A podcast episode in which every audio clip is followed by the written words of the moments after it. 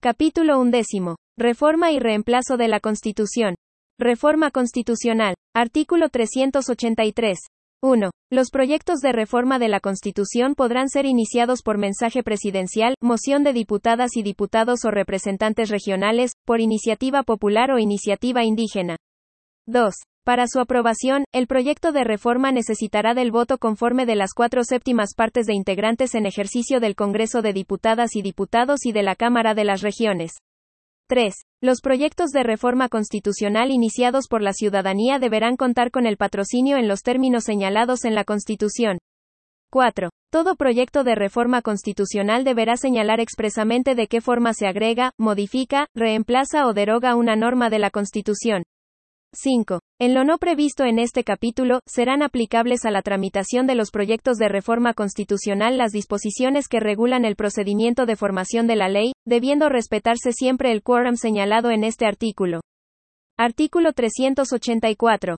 1. La presidenta o el presidente de la República deberá convocar a referéndum ratificatorio tratándose de proyectos de reforma constitucional aprobados por el Congreso de Diputadas y Diputados y la Cámara de las Regiones, que alteren sustancialmente el régimen político y el período presidencial, el diseño del Congreso de Diputadas y Diputados o de la Cámara de las Regiones y la duración de sus integrantes, la forma de Estado regional, los principios y los derechos fundamentales, y el capítulo de reforma y reemplazo de la Constitución. 2. Si el proyecto de reforma constitucional es aprobado por dos tercios de diputadas y diputados y representantes regionales en ejercicio, no será sometido a referéndum ratificatorio. 3. El referéndum se realizará en la forma que establezcan la Constitución y la ley.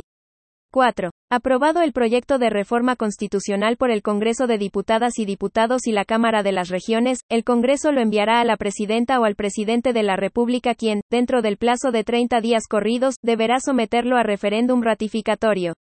5. La reforma constitucional aprobada por el Congreso de Diputadas y Diputados y la Cámara de las Regiones se entenderá ratificada si alcanza la mayoría de los votos válidamente emitidos en el referéndum. 6. Es deber del Estado dar adecuada publicidad a la propuesta de reforma que se someterá a referéndum, de acuerdo con la Constitución y la ley. Artículo 385. 1. Un mínimo equivalente al 10% de la ciudadanía correspondiente al último padrón electoral podrá presentar una propuesta de reforma constitucional para ser votada mediante referéndum nacional conjuntamente con la próxima elección. 2. Existirá un plazo de 180 días desde su registro para que la propuesta sea conocida por la ciudadanía y pueda reunir los patrocinios exigidos. 3. La propuesta de reforma constitucional se entenderá aprobada si alcanza la mayoría en la votación respectiva. 4. Es deber del Poder Legislativo y de los órganos del Estado que correspondan dar adecuada publicidad a la o las propuestas de reforma que se someterán a referéndum. Procedimiento para elaborar una nueva Constitución. Artículo 386. 1. El reemplazo total de la Constitución solo podrá realizarse a través de una Asamblea Constituyente convocada por medio de un referéndum. 2. El referéndum constituyente podrá ser convocado por iniciativa popular.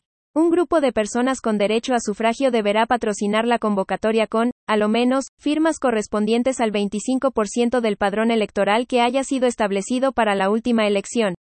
3. También corresponderá a la presidenta o al presidente de la República, por medio de un decreto, convocar al referéndum, el que deberá contar con la aprobación, en sesión conjunta, del Congreso de Diputadas y Diputados y la Cámara de las Regiones, por tres quintos de sus integrantes en ejercicio.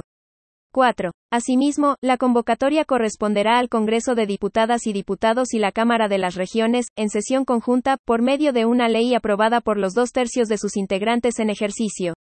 5. La convocatoria para la instalación de la Asamblea Constituyente será aprobada si en el referéndum es votada favorablemente por la mayoría de los votos válidamente emitidos. Artículo 387. 1. La Asamblea Constituyente tendrá como única función la redacción de una propuesta de nueva Constitución. Estará integrada paritariamente y con equidad territorial, con participación en igualdad de condiciones entre independientes e integrantes de partidos políticos y con escaños reservados para pueblos y naciones indígenas. 2.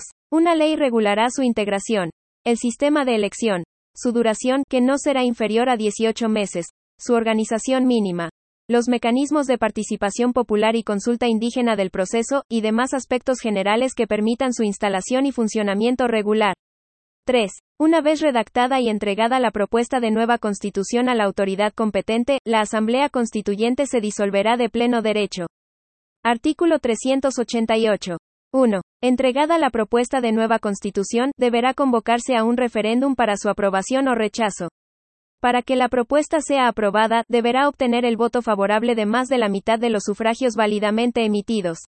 2. Si la propuesta de nueva constitución fuera aprobada en el plebiscito, se procederá a su promulgación y correspondiente publicación.